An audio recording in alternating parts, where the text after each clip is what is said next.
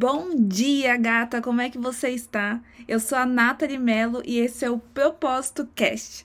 Hoje é a inauguração desse podcast, que é um lugar onde a gente vai discutir sobre propósito profissional, transição de carreira, espiritualidade e mindset. A frustração que eu tive na busca do meu propósito profissional. É esse o assunto que eu quero puxar com você hoje. A primeira vez que eu me conectei com a necessidade de ter um propósito foi mais ou menos em agosto de 2019. Na época eu trabalhava numa empresa, uma fabricante de bebidas alcoólicas, fazia mais ou menos uns 8, 9 anos. Eu trabalhava com logística. E nessa época eu estava muito fissurada, interessada sobre o assunto espiritualidade, nova era, despertar de consciência, energias. Eu estava realmente fincada com os dois pés nesse mundo. Naquela época eu já seguia e ainda sigo uma professora de autoconhecimento e espiritualidade maravilhosa. Ela me ajudou muito e eu fiquei simplesmente apaixonada pelo trabalho dela pelo estilo de vida dela. E eu falei: caraca, o trabalho que ela faz é a coisa mais incrível do mundo. Ela estuda sobre espiritualidade, ela ensina espiritualidade, ela ganha dinheiro fazendo algo que eu faço no meu domingo à tarde quando eu tenho tempo. Aquilo para mim definiu o que era trabalhar com propósito. Trabalhar com algo que você é apaixonada, ajudar o mundo e ainda ganhar dinheiro com isso. Eu realmente queria encontrar um trabalho que me trouxesse o sentimento que eu tinha quando eu via ela trabalhando. Aqui é que eu quero puxar um gancho para a gente refletir. É muito lindo e inspirador a gente ver as pessoas trabalhando no que pareça para a gente é um trabalho com propósito. Mas a parte que chega para a gente, o que nos é possível ver, é só uma parcela pequena de um grande contexto. O que eu vi naquela mulher no Instagram, o sentimento de viver um propósito que ela despertou em mim, foi ótimo porque ela me fez entrar em movimento.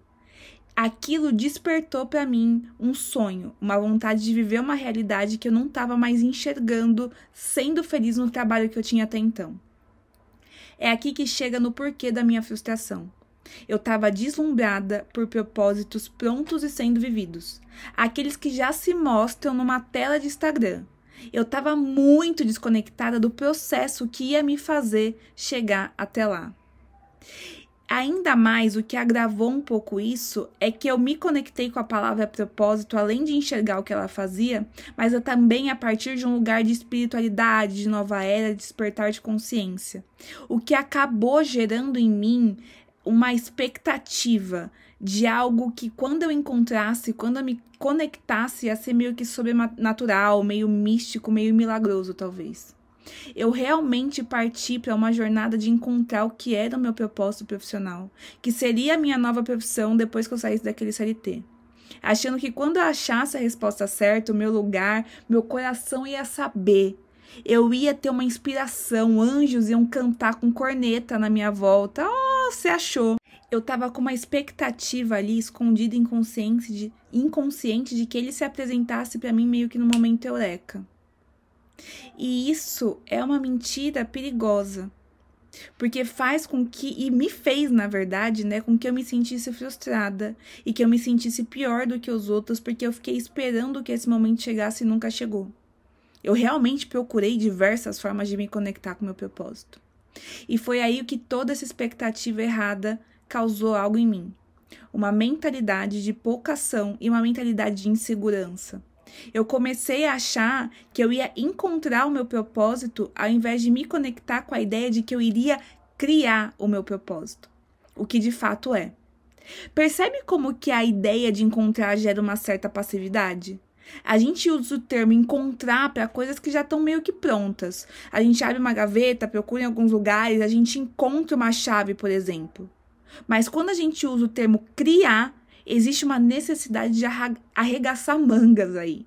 Existe uma necessidade de labor, meio até que artesanal, de tentativa e erro, adaptação, experimentação. Ele pede que a gente haja mais.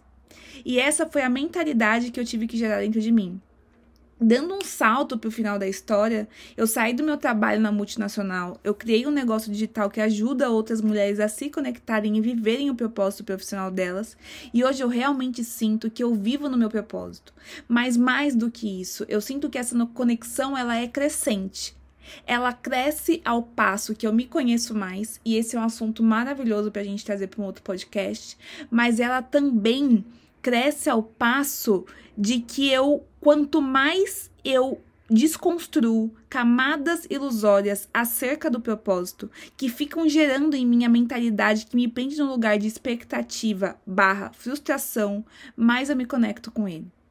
E a inspiração que eu quero deixar aqui para a gente refletir é a seguinte: quais são os conceitos acerca de propósito que possam estar te colocando no lugar de estagnação? no lugar de frustração. Então eu trouxe uns exemplos aqui para a gente se basear. Às vezes você fala, nossa, eu sinto que o meu lugar é ensinar espiritualidade para as pessoas, mas eu sou uma péssima comunicadora. Então, não é. Descarta essa possibilidade. Ou eu quero abrir uma floricultura, mas eu realmente não sei vender. Então, não é mais uma opção para gente. Ou, às vezes, você quer ensinar autoconhecimento para uma comunidade carente, mas você fala, cara, eles não vão nem querer ouvir. Tira da lista. Talvez essa reflexão vai causar em você uma percepção de que para que você valide algo como sendo seu propósito profissional, inconscientemente você esteja esperando não ter que passar por tipos de obstáculos ou necessidade de aprimoramento, de um polimento. Pode ser até que a resposta que você tanto procura já está na sua frente. Ninguém está 100% preparado para viver o propósito quando começa. Ele é uma pedra bruta. Hoje eu sinto no fundo do meu coração que eu tô vivendo o meu propósito e eu posso te afirmar com certeza que eu só me conectei com essa sensação quando eu me coloquei num lugar de esculpir ele diariamente. Imagina que a área de atuação de um sentimento de propósito surge em você é como um terreno, sem nada, nada ali, mas ali é um lugar onde você é muito fértil. Isso não significa que você não vai precisar plantar, que você não vai precisar semear, cultivar. Pode ser até que algumas situações a colheita não dê bom. Mas o que você decidir que quer fazer crescer ali possui uma chance enorme de frutificar. Porque plantar naquele lugar te causa entusiasmo, desperta você um sentimento de que você está fazendo algo que é maior do que você mesma. Eu espero que essa conversa possa ter te inspirado e é com essa energia de materialização, de construção, de eu faço, eu posso, eu consigo, que eu me despeço de você. Se você quiser saber mais sobre propósito profissional, carreira, espiritualidade, mindset, eu vou ficar muito feliz de te receber no meu Instagram, que é natalie.melo, melo com dois Os. Se você quiser dividir comigo as suas percepções sobre o que a gente conversou aqui, eu vou adorar receber um direct seu. E se você quiser compartilhar essa mensagem junto com outras pessoas, você pode postar nos stories do seu Instagram e me marcar.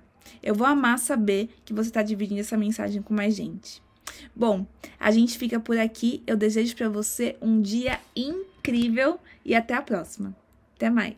Tchau, tchau.